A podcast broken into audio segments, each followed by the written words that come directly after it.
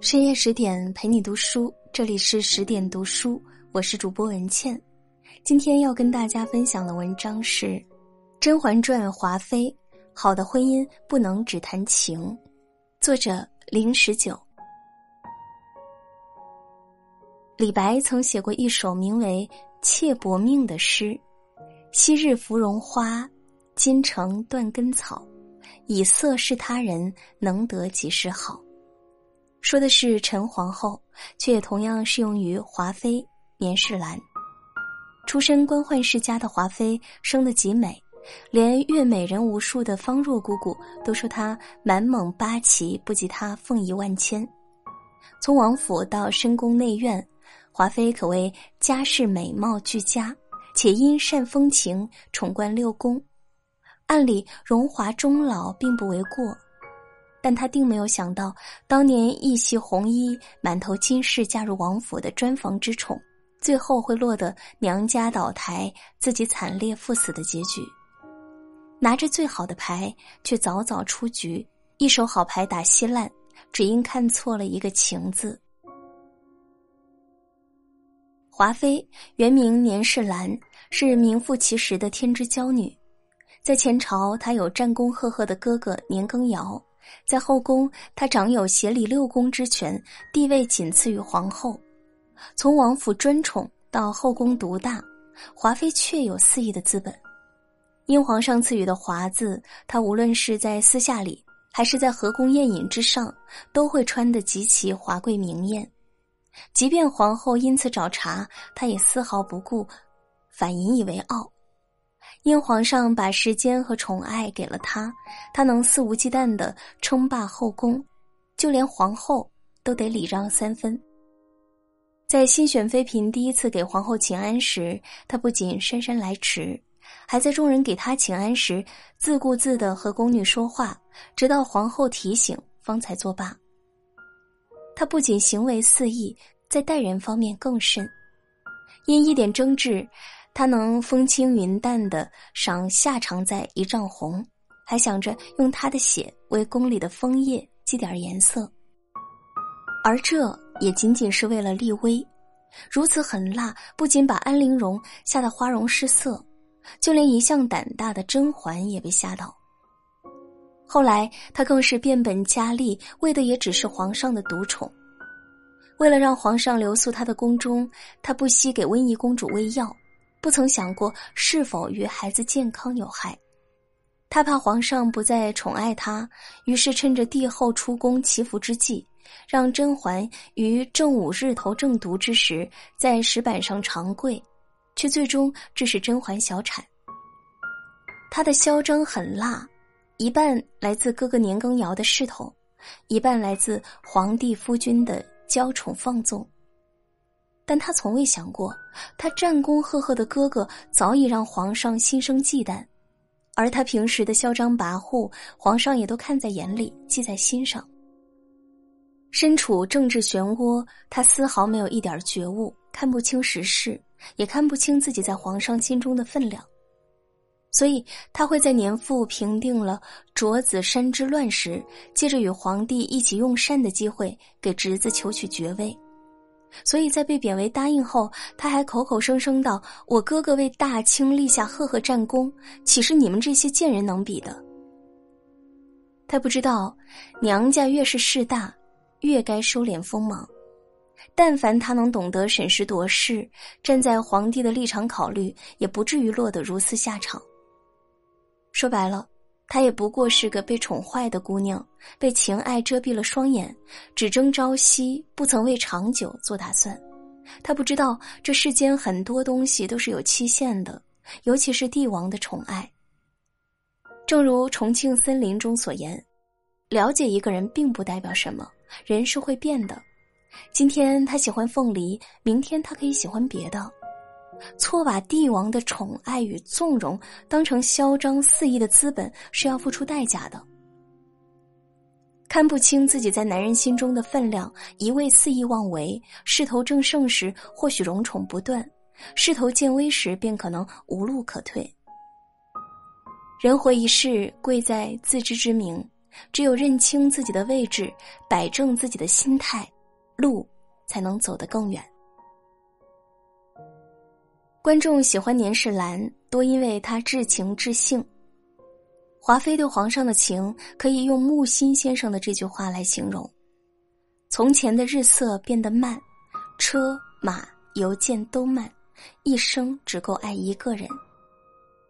华妃在皇上还是亲王的时候，就进入王府，成为了侧福晋；入府后即为专房之宠。还是亲王的四爷，不仅带着他骑马打猎，也纵容着他使小性子、耍小脾气，还把稀有名贵的欢宜香赐给他用，且专属他一人。皇上即位后，封年世兰为妃，赐号华，赐居翊坤宫。而后更是除了过节的例行公事，基本上都留宿他的宫殿。她和最初的甄嬛一样，一心一意把那个男人当丈夫，喜他所喜，悲他所悲。在伺候皇上用膳时，她对丫鬟说：“这个菜皇上不喜欢，放远点儿；那个菜之前只吃了两口，放那边。”如果不是细致入微的观察，又怎能注意到皇上吃了几口？情由浓时，他还会对皇帝撒娇。皇上独独赐予臣妾的欢宜香，臣妾日日都用。因着在皇上一句“朕就喜欢这个味道，别人都没有”，不可自拔。他沉溺在皇上的宠爱中，也全心全意的爱着皇上一人，满以为这就是所谓的真心换真心，却不知自己的满腔深情终究是痴心错付。在年羹尧被杀后，他还在想着皇上不会为难他，皇上还是会爱他，也信皇上是万不得已才要除了自己的哥哥。他被姜维答应时，还在等着皇上踏入冷宫，和他解释自己的不得已，解释自己的苦衷。他在等皇上说：“世兰呢？你且再忍忍，等过了这个风头，朕接你出来。”但他没想过，他真心爱着的人会拿自己当一颗棋子。姜维答应，他能接受；姜维庶人，他也能接受。他唯一不能接受的是，自己一生求而不得的孩子，是皇上赐予他的欢宜香所害。一句“皇上，你害得世兰好苦啊”，道出了他满心的怨愤。他也终于看清了现实。那个曾对他百般恩宠与纵容的男人，对他也不过如此。原来那些年和皇上在一起的时光，都不过是一场云烟。他以为从前的恩爱是真，感情是真，只不过世事变化让皇帝下了狠心断情。可是真相远比此要残酷一百倍，从头到尾都错了。这些年的情爱与时光，终究是错付了。从始至终，她只是一个渴望得到丈夫全心爱护的女子，却从未想过帝王之爱并不属于任何一个人。对华妃而言，皇上就是她的唯一，是陪伴她从青春岁月一起走过来的人生伴侣。她所有的狠绝，也只是想要成全自己的爱情。但身处诡谲的后宫，爱情是最不中用的东西，只有永恒的利益和算计。所以，当看清残忍的真相后，他选择义无反顾的赴死。若他能如甄嬛一般，不把爱情当作唯一，人生会容易许多。好的爱情是两个半圆相见，相互靠近，相互成全，变成两个独立的整圆。正如电影《Me Before You》中所说：“人只活一次，你应该尽可能的让它丰富多彩。真正的爱情从来不是一方坐享其成，将对方的爱肆意挥霍，而是都愿意真心为对方着想。他给他帝王的深情，他回以贴心的体谅，这样的爱情才能长久。”经常听到有人说：“没有爱情，吾宁死。”但只追求爱情的婚姻却比常人困难得多，就像华妃，别人看重后宫的权势，她更在乎和皇上的交心，所以她会因为皇后状似无意的一句“后宫是该好好添几个新人，为皇上延绵子嗣”而红了眼眶。在甄嬛侍寝时，看到皇上赐了温泉沐浴，她也只能倚靠在门口，遥望圆月，暗自伤神。她所有的心思，都放在一个“情”字上，但忘了婚姻里只有情远远不够。皇上对她虽然有爱，但更多的是利用价值。他需要年氏一族浴血奋战，为自己守好江山，所以对华妃百般放纵。即使是从王府到深宫中的陪伴，也不忘赐华妃欢宜香，只为防备年氏家族功高震主。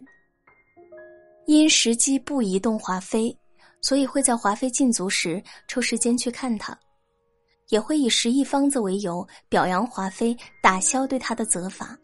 对华妃来说，有情便能饮水饱，但对皇上而言，江山更甚。两个人在婚姻里并没有达成思想上的共识，悲剧也就在所难免。事实上，有情饮水饱的婚姻本就过于理想，现实的婚姻是既要谈感情，也要谈一致性。